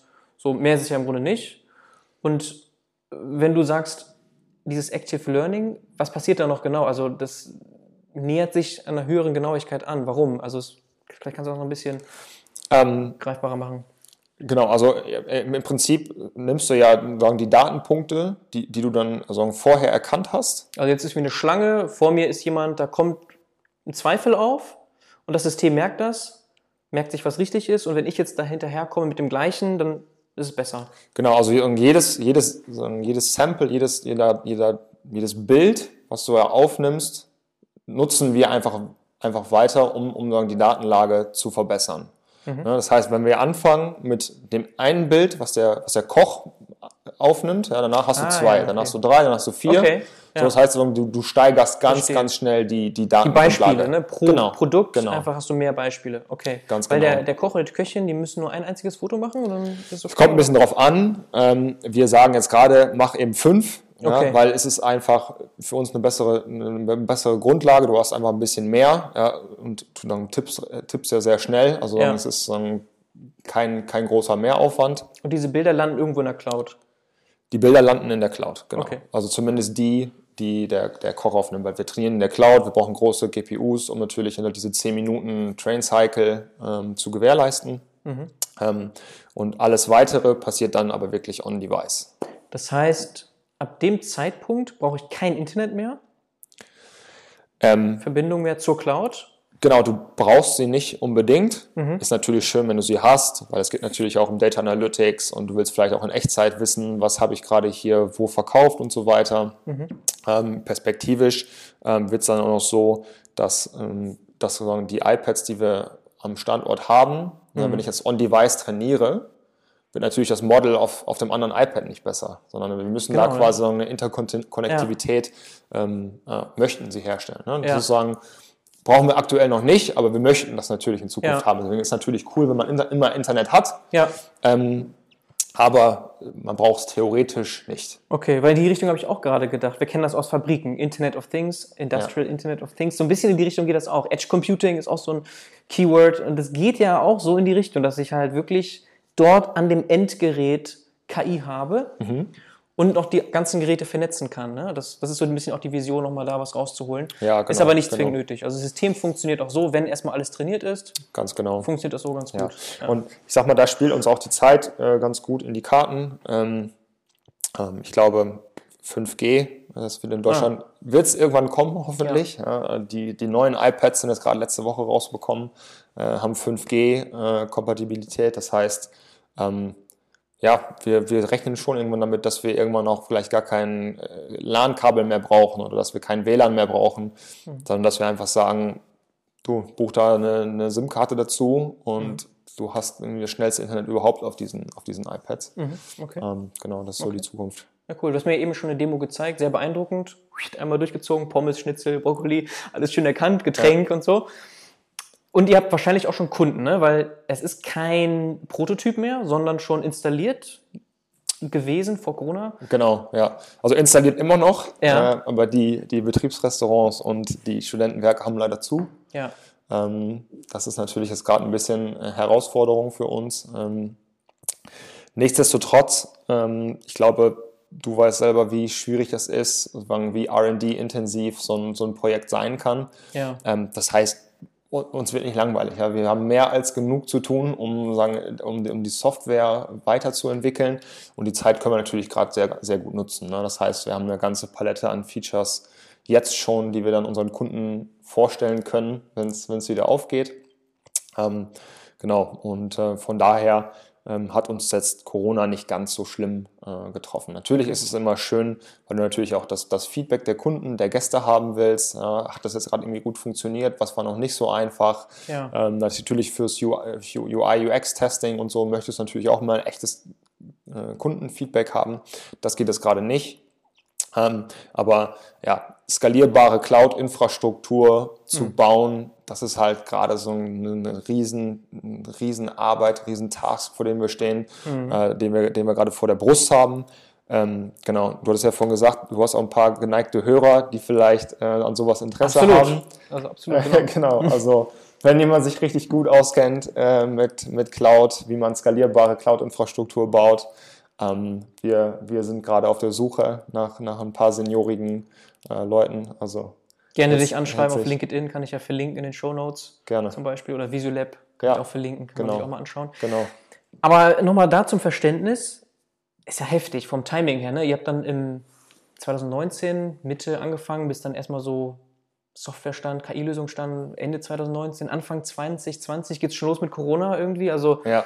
da war jetzt nicht massenhaft Zeit schon Cases aufzubauen ne? ja. und vor allem auch keine Umsätze zu generieren. Deswegen schon die Frage, wir sind jetzt hier ein Jahr in dieser Zeit, Mensen haben zu, alles hat irgendwie dicht, ihr könnt ja dann keine Umsätze generieren. Ne? Wovon mhm. lebt ihr? Wir sitzen hier in einem schicken Büro, ihr seid jetzt hier ja. frisch eingezogen, hast du gesagt. Ja, ja. Ähm, anscheinend nicht zu hart getroffen, hast du gerade selber nochmal gesagt, aber wie habt ihr das geschafft? Also ist ja schon ja. vom Timing her Worst Case eigentlich. Genau. Ähm, ich meine, jedes, jedes Startup braucht halt irgendwie eine gewisse Traktion und ähm, wir konnten zum Glück die Traktion zeigen, bevor Corona richtig losging. Ja, ja. Also sagen, wir hatten äh, im Prinzip war es wirklich so, wir haben, wir sind hingegangen zum Kunden, haben das, haben den Showcase gezeigt und der hat ge gesagt, wann können wir starten. Ja, also wirklich, weil es einfach, wie ich es gesagt habe, es ist so einfach, es ist so verständlich, es macht so viel Sinn für jeden, der in dieser Industrie ist dass sie einfach gesagt haben, auf geht's. Ja, baut uns hier ein Pilotprojekt auf, stellt uns so ein System hin. Mhm. Ähm, wir konnten jetzt nicht irgendwie super riesen Revenues fahren, das ist glaube ich klar, weil keiner, gerade die Industrie, die als am härtesten getroffen ist, die können jetzt nicht sagen, ich bezahle euch hier trotzdem irgendwie 18 Monate weiter, auch wenn ich keine Umsätze habe. Das, das Ja. funktioniert halt nicht. Ähm, da hatten wir extrem viel Glück. Wir haben äh, mittlerweile drei extrem gute Business Angel mit dabei. Ähm, wir haben jetzt gerade ähm, ja, sagen, unsere, unsere erste Venture Capital Runde äh, geraced. Das heißt, dass wir jetzt gerade noch ein In solides der Corona-Zeit. in der krass. Das heißt, Corona-Zeit. Ja. Gepitcht, gepitcht, gepitcht. Und Ja. auch Investoren sehen natürlich, Corona ist irgendwann zu Ende, die Lösung ist anscheinend attraktiv. Es gibt schon Kunden, die sagen, Letter of Intent oder wie auch immer.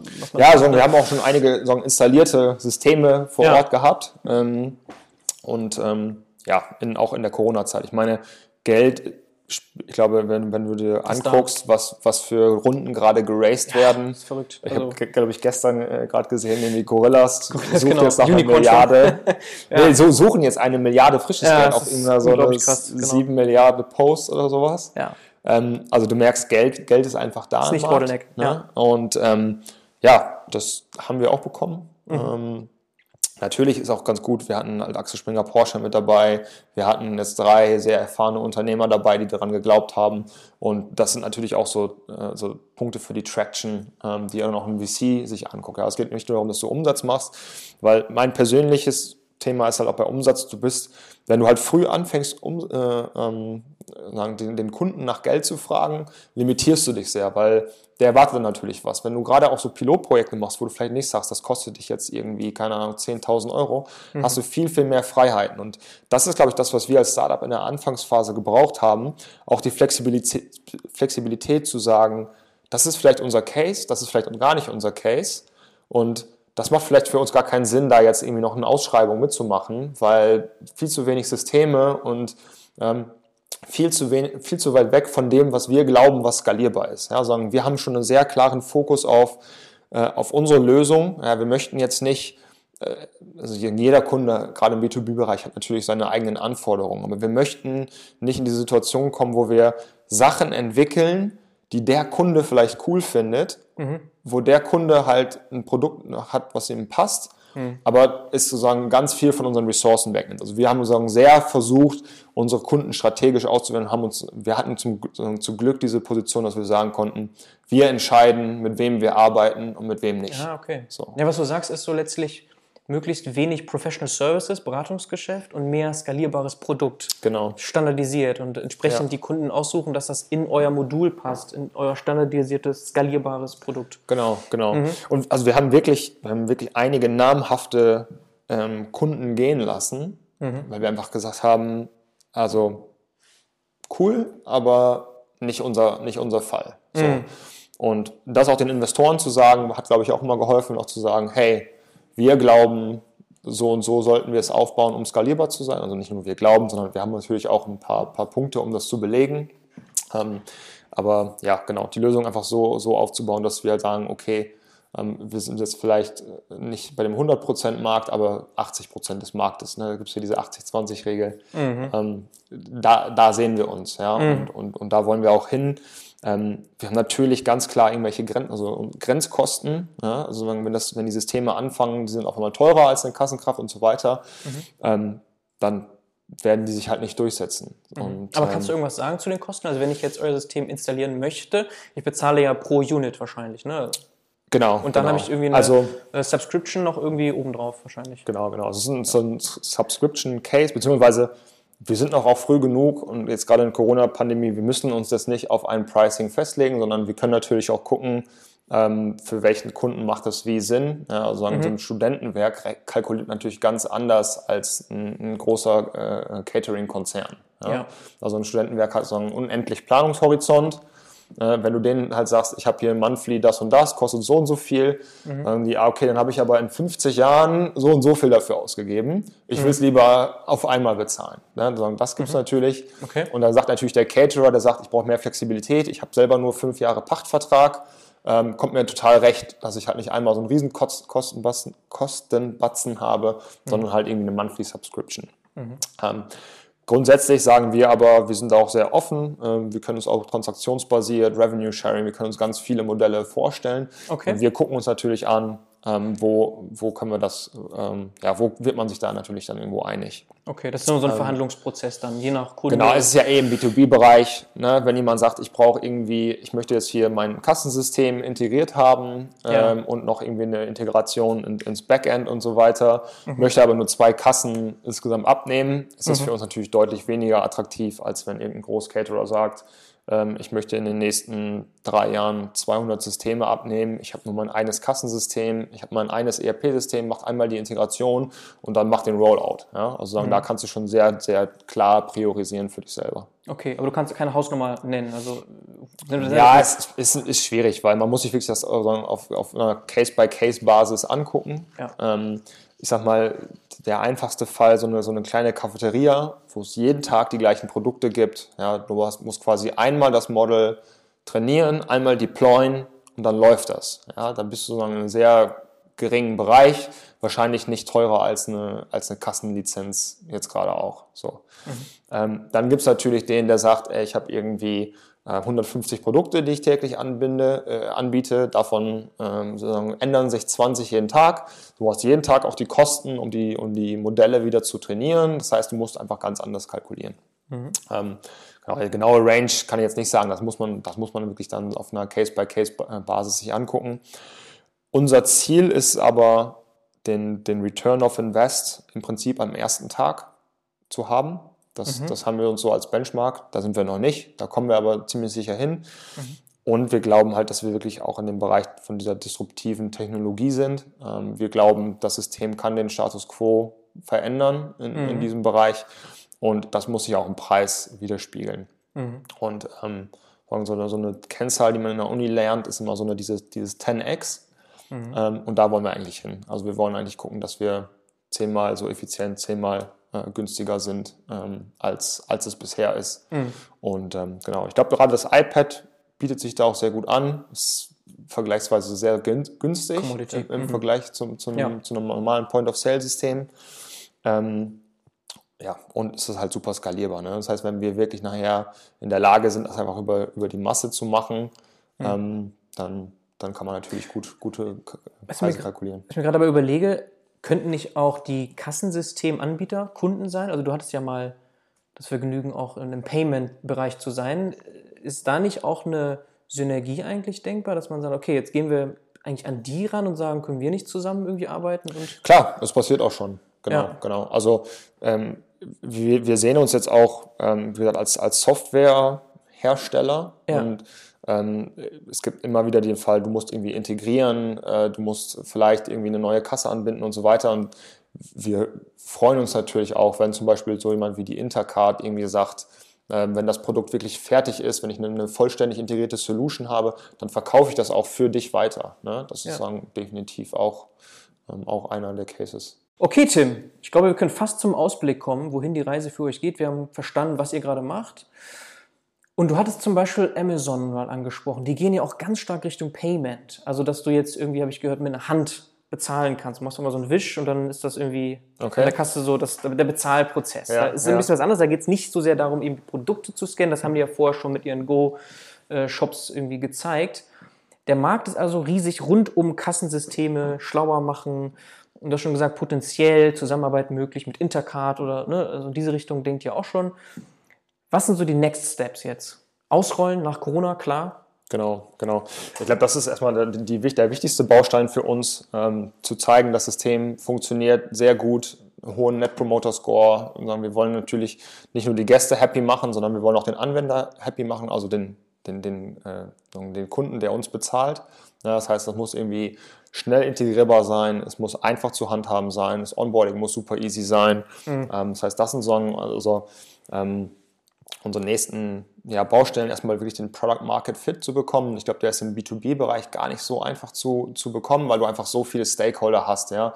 Du musst ja auch ein Legal Department abholen, äh, ist das alles GDPR-compliant und so weiter. Mhm. Ähm, das heißt, da erstmal zu sagen, wir haben eine, eine gute eine Baseline gelegt, um, um, um Product Market Fit zu werden.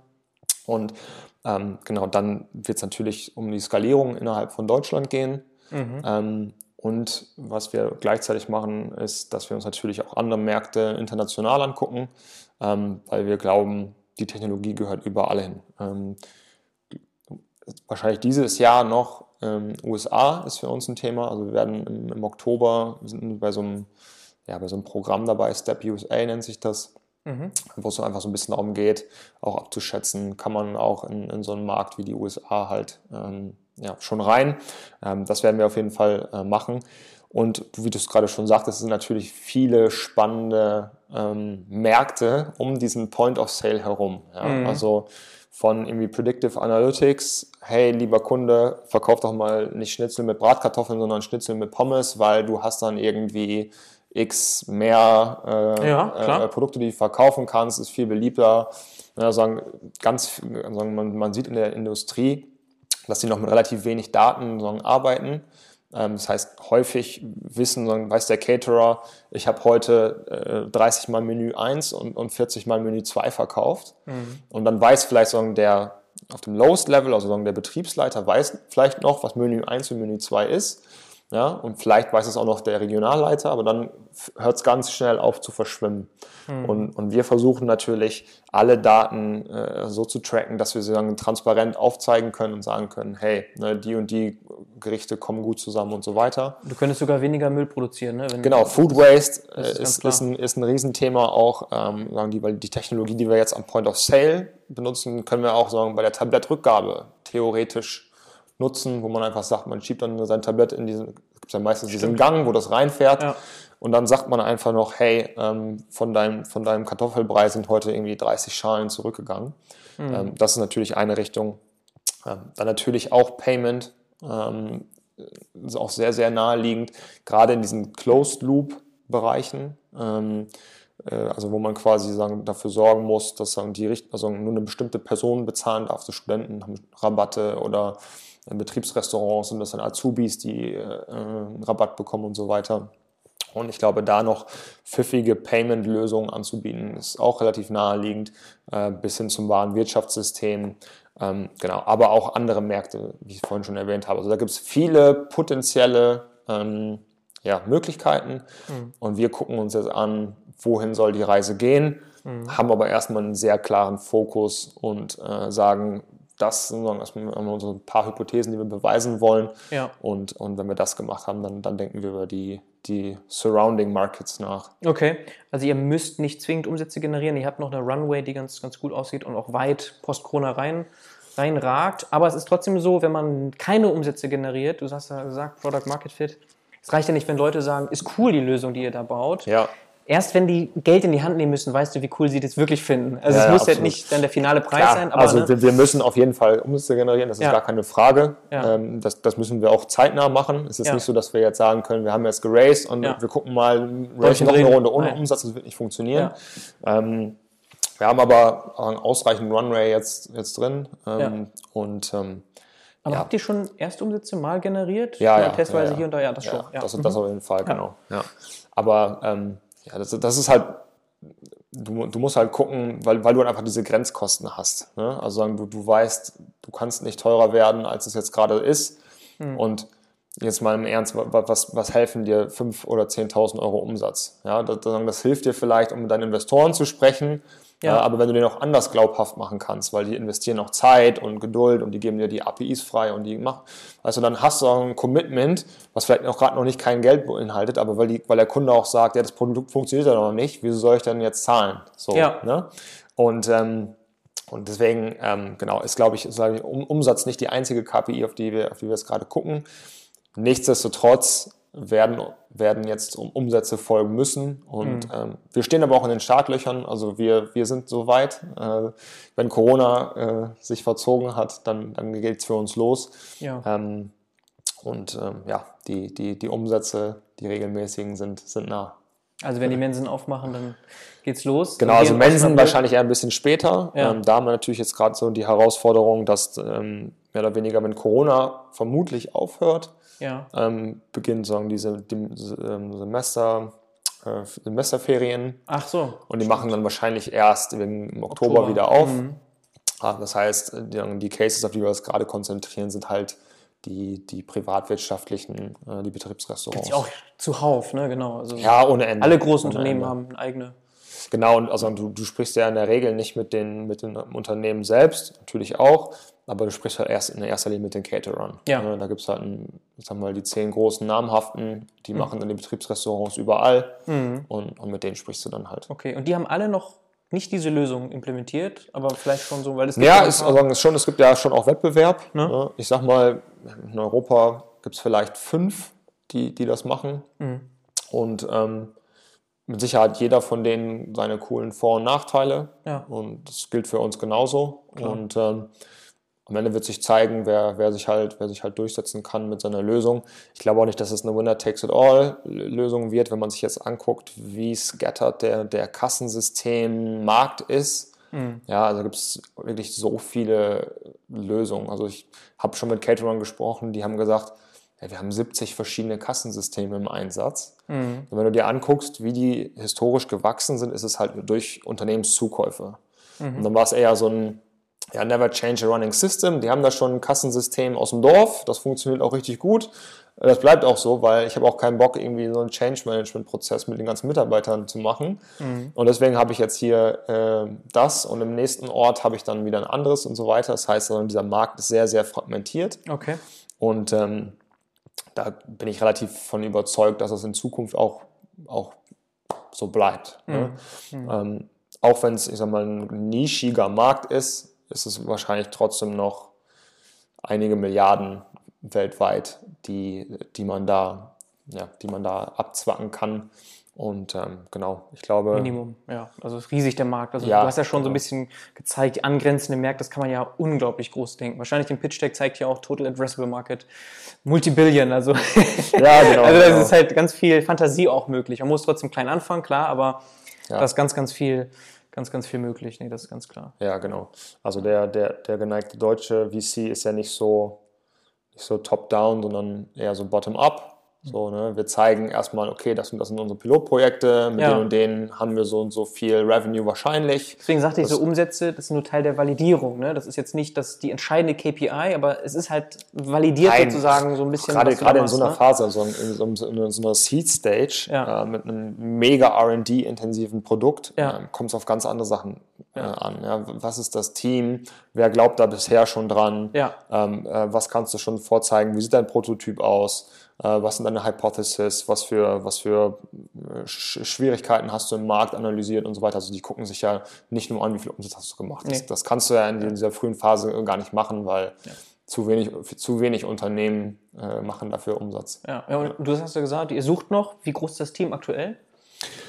Also wir sind, ich sage immer, Heads und FTEs. Heads sind wir ungefähr 16 im Moment. Mhm. Ähm, das heißt, Leute, die, die mit uns, bei uns arbeiten. Ähm, Natürlich, wie das ist im frühphasigen Startup, Werkstudenten und so weiter. Ja. Ähm, FTEs sind wir jetzt gerade 12. Ja, das ist aber gar nicht mehr so klein. Ne? Dafür, dass jetzt Corona war, ja noch ja, zwei, drei Jahre seid ihr alt. Also Ja, ja. schon ein bisschen Ja, schon genau. gefunden, Talente gefunden. Weil mir ist auch aufgefallen auf LinkedIn, die Beschreibung ist sehr allgemein. Also so im Sinne von, wir wollen Human-Centric AI machen und das beste Talent attracten so. Und da ist jetzt nicht unbedingt klar, was ihr macht. Also ihr seid noch sehr breit aufgestellt und ihr sucht einfach smarte Leute, die Bock haben, bei euch mitzumachen. Genau, richtig. Ähm, wir werden so unser Team wahrscheinlich so auf 14, 15 jetzt aufstocken in Mhm. den nächsten Monaten.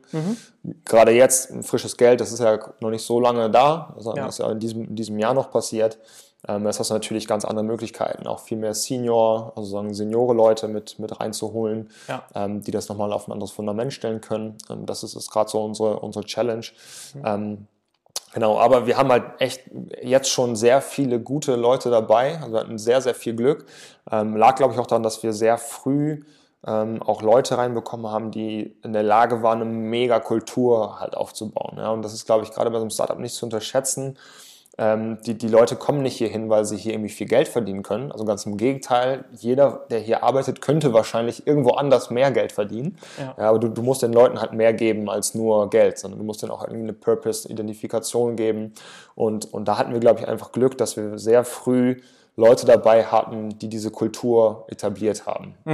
So, und ähm, dazu ein extrem einfach zu verstehendes Produkt, ja, äh, ein paar coole Investoren dabei und das zieht einfach gute Leute an. So. Schön zu Und, hören, weil man auch immer wieder mitbekommt, ESOP, schwieriges Thema in Deutschland.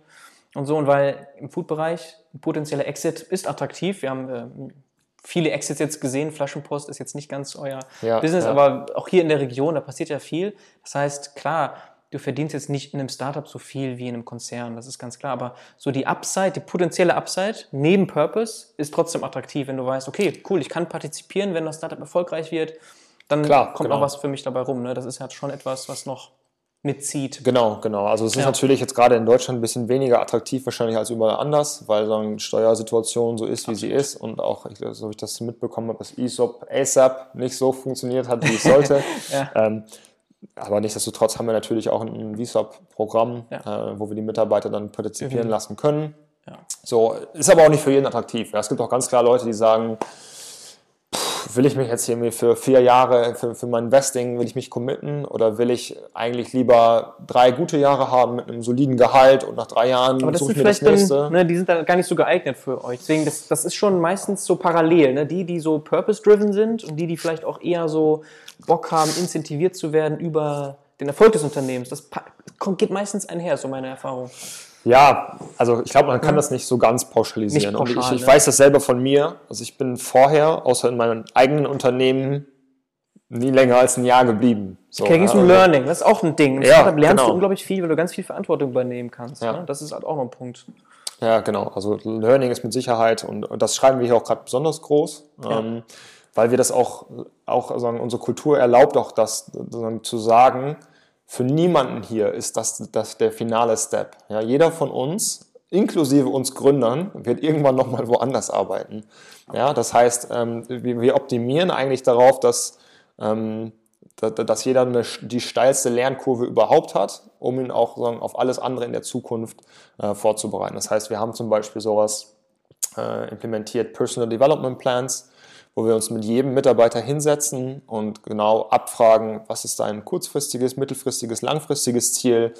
Ähm, wir haben dann so, so Hot Seat Meetings, wo unsere Mitarbeiter sich gegenseitig Feedback geben. Dann haben wir natürlich äh, wo, Meetings, wo wir Gründer noch Feedback geben, ähm, wo wir quasi wirklich versuchen zu identifizieren, hey, das habe ich jetzt irgendwie drei, vier Mal gehört als Feedback, das und das muss ich noch verbessern, habe ich vielleicht eine Verhaltensweise, die nicht so gut ankommt und so weiter. Also wir haben eine sehr offene Kultur, sprechen sozusagen Fehler sofort an und versuchen halt irgendwie uns, uns weiterzuentwickeln. Das ist so ein Teil, also die Personal Development Plans. Es gibt dann monatliche Meetings, Reviews und so weiter dass man guckt, okay, wie ist der Status, was hat sich getan, ähm, was können wir auch machen. Also ich stelle zum Beispiel sehr gerne auch mein persönliches Netzwerk ähm, meinen Jungs quasi und, und unseren Mädels auch zur Verfügung.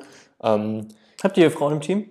wir haben zwei Frauen im Team, ja. Okay, also cool. es ist tatsächlich, und es ist wirklich nicht einfach, Frauen zu finden. Ja. Äh, also Computer Scientists sagen sehr schwierig. Äh, Unsere Lead-iOS-Entwicklerin ähm, ist eine Frau. Ähm, aber wir haben auch ganz oft gemerkt, also dass, also zumindest das Bauchgefühl von mir war, dass die Frauen eher so ein bisschen vorsichtig sind, weil ich glaube, gerade die sind so ein bisschen, ja, und hier irgendwie über ESOP und VSOP und das ist mir nicht so ganz geheuer, ich gehe doch vielleicht lieber zu dem größeren Unternehmen. Okay. Ähm, also das war schon so unsere Erfahrung. Wir haben tatsächlich, glaube drei Frauen gehabt, die uns äh, im Vorstellungsgespräch äh, gesagt haben, dass sie kommen und drei Frauen haben wieder abgesagt. Mhm. Das ist relativ kurzfristig. Und gesagt, ja, ich habe es nochmal überlegt, ist doch nicht so richtig mein Ding. So. Interessant. Ist noch keine Sample Size, aber Ist keine Sample Size, nee, klar. das ist trotzdem aber auffällig, okay. genau, Spannend. genau. Ähm, Interessant.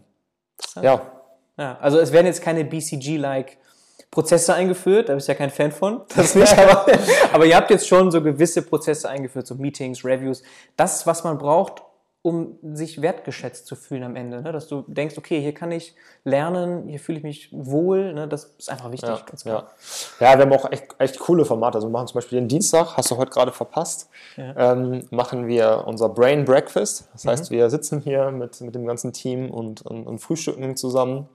Und ähm, man kann sich dann vorher eine Liste eintragen und dann können wir völlig äh, unabhängige Themen so vorstellen. Ähm, also wir hatten beispielsweise ähm, äh, jemanden, dessen Bruder auch Physiker ist, ähm, der sich extrem mit dunkler Materie und schwarzen Löchern und so weiter äh, auseinandergesetzt. Das heißt, wir haben uns einen Workshop hier angehört über, wie entstehen schwarze Löcher, äh, ein bisschen über, wie investiere ich in Kryptowährungen, Ja. äh, was sind NFTs, ähm, äh, How to get your brain to focus. Und, also wir haben wirklich eine offene Palette und jeder kann quasi dann einfach halt sich die Stunde dann morgens nehmen und ja. dann halt hier über ein Thema referieren, dass wir halt auch mal so ein bisschen außerhalb von unserem täglichen Doing ähm, ähm, uns verbessern. Und genau, Mentorenprogramm, das habe ich gerade kurz angesprochen. Ja. Also ich stelle mein persönliches Netzwerk meinen Mitarbeitern auch zur Verfügung, dass ich halt einfach Leute, von denen ich weiß oder die ich selber sehr schätze, die ich fast für mich selber als Mentor sehe, ähm, einfach auch an, an gerade die jungen Leute bei uns im Unternehmen zu connecten und zu sagen, hey, guck doch mal, ob du es schaffst, einmal im Monat für ein Stündchen mit denen in einen Call Fix. zu gehen, Fix, genau. Ja, ja. Oder eine Beziehung so aufzubauen, dass du sagst, ich nehme mal den Hörer in die Hand, ruf ja. mal eben kurz an. Super viel ähm, wert. Äh, ja, und es ist, es ist einfach geil und ähm, ich glaube, gerade für die Leute so auf dieser sag mal, Business-Seite, also wenn man die Tech- und die Business-Seite so als so grobe Departments, ähm, die, diese, diese öffentliche, also externe äh, Exposure. Also, weil wenn du nur hier im Büro bist und nur intern guckst, ähm, dann geht, glaube ich, viel für deine Karriere verloren. Du brauchst halt irgendwie, du musst dir irgendwie ein Netzwerk aufbauen, du musst mit Leuten sprechen, du brauchst andere Impressionen. Und gerade die Osnabrück ist jetzt nicht so die Meetup-Stadt. ja. ja, du gehst du nicht irgendwie von Konferenz zu Konferenz, ja. sondern dann bist du halt schon sehr irgendwie in deinem täglichen Doing drin. Und das versuchen wir eigentlich sehr, sehr stark zu durchbrechen und die Leute dahin zu bringen, dass sie sagen, ey, ich nehme jetzt mal einen Hörer in die Hand und ich spreche mit Leuten. Und das Beispiel, was ich dir vorhin auch gesagt habe, ich habe den, den Professor LinkedIn. bei LinkedIn angeschrieben. Ja. Ich so, schreibt doch einfach mal Leute bei LinkedIn an. Ja. Also unser, Head of Operations auch noch sehr, sehr jung, ja. ist ein super motiviert, super Analytiker, mhm. ähm, wo ich dann sage, ey, such dir doch einfach mal ein paar COOs raus bei LinkedIn und schreib die mal an und sag, ey, ich stehe gerade hier vor dem und dem Problem. Ähm, kannst du mir irgendwie einen Tipp geben? Ja? Und die Leute, die finden das ja auch geil. Die, die finden das ja schön, wenn sie gerade den jungen Leuten irgendwie helfen können, sich zu verbessern und so. Das ist, glaube ich, sehr wichtig. Wer nicht fragt, der kann nichts gewinnen. Ne? Das, genau. ist, das ist echt ja, so ein Ding. Und das deckt sich jetzt bei mir auch eins zu eins von der Erfahrung her. Der Podcast ist ja auch letztlich so ein Netzwerk Medium für mich. Ich lerne, ich habe dich kennengelernt, ich habe ganz tolle Gespräche schon geführt und das ist so viel wert. Das kann man gar nicht kleinreden. Also für die Karriere, für die persönliche Entwicklung unglaublich wertvoll. Und du hast schon gesagt, ihr sitzt in Osnabrück, aber ihr habt ja noch ein kleines Office in Berlin. Genau, wir haben ein kleines Office in Berlin. Äh, wir sind aber auch ohnehin eine Remote First, Remote First ja, also Company. Also, wir sagen, es ist, also wir finden es mega wichtig, dass wir uns auch in Person treffen. Das heißt, wir laden noch alle Leute von München, Berlin. Äh, wir hatten schon Leute in Gießen, äh, wir haben welche in Kiew, wir haben welche in Neu-Delhi. Also wir versuchen die schon immer hier auch ähm, zumindest ab Einmal. und zu mal mhm. irgendwie zu connecten, was glaube ich unglaublich wichtig ist für die Kultur. Mhm. Ähm, aber wir sind, wie gesagt, remote first. Ähm, jeder kann von überall arbeiten. Mhm. Ähm, natürlich ist, glaube ich, also ich kann nur aus meiner Perspektive sprechen. Für mich, ich brauche das. Ich muss ins Büro gehen können, ja. ja. so eine hybride Funktion. Man hat mal einen Tag Homeoffice, wo man sich richtig konzentrieren kann. Mhm. Und man hat aber auch mal so Tage, wo man ins Office geht, wo man sich Impressionen abholt, wo man sich austauscht und so weiter. Ähm, genau, so eine Mischung ist für mich immer wichtig. Ähm, und da sind sozusagen die aktuellen Standorte ähm, Berlin und, und Osnabrück. Mhm. Ähm, wobei halt mein, mein Co-Founder selber auch in Berlin sitzt mhm. ähm, und er halt das, das, das, das Technical Genius ist. Mhm. Und das heißt, Leute, die ähm, äh, gerade jetzt in so einer Senior äh, Cloud Architect äh, Rolle sind, wäre es, glaube ich, am coolsten, wirklich in Berlin auch zu sein. Okay, die reporten ja. dann an Justin eher. Und idealerweise sitzen sie auch dort irgendwie in seinem Satellite Office. Ähm, genau. Coworking genau, oder ich weiß genau. nicht. Aber wie gesagt, also wir sind da, wir sind da offen, wir, ja. wir, wir, lassen, wir lassen da alles auf uns zukommen. Ja. Und ähm, wir haben auch so ganz gute Erfahrungen gemacht. Okay. Ja. Also, anschauen, besten direkt connecten. Man kann ja hier direkt LinkedIn anschreiben, genau. offensichtlich, oder dann auch mit dir ähm, vielleicht telefonieren und dann Klar. herausfinden, ob das passt. Verlinke ich alles sehr gerne. Damit sind wir am Ende, Tim. Super, Super. spannende Mission. 10x Potenzial, hast du selber gesagt. Ich wünsche euch dabei ganz viel Glück und Erfolg. Vielen, vielen Dank. Schön, dass du hier warst. Hat Spaß gemacht. Sehr gerne. Ciao, ciao. Ciao. Wenn es dir gefallen hat, abonniere doch gleich den Podcast und lass mir auch gerne eine Bewertung da auf iTunes. Das habe ich nämlich bisher viel zu wenig gepusht. Vorschläge und Feedback ansonsten auch gerne an info@datenbusiness.de. Und ein letzter Hinweis noch, auf datenbusiness.de gibt es nicht nur diesen Podcast, sondern auch eine Community, wo wir uns weiter austauschen können. Bis zum nächsten Mal. Ciao, ciao.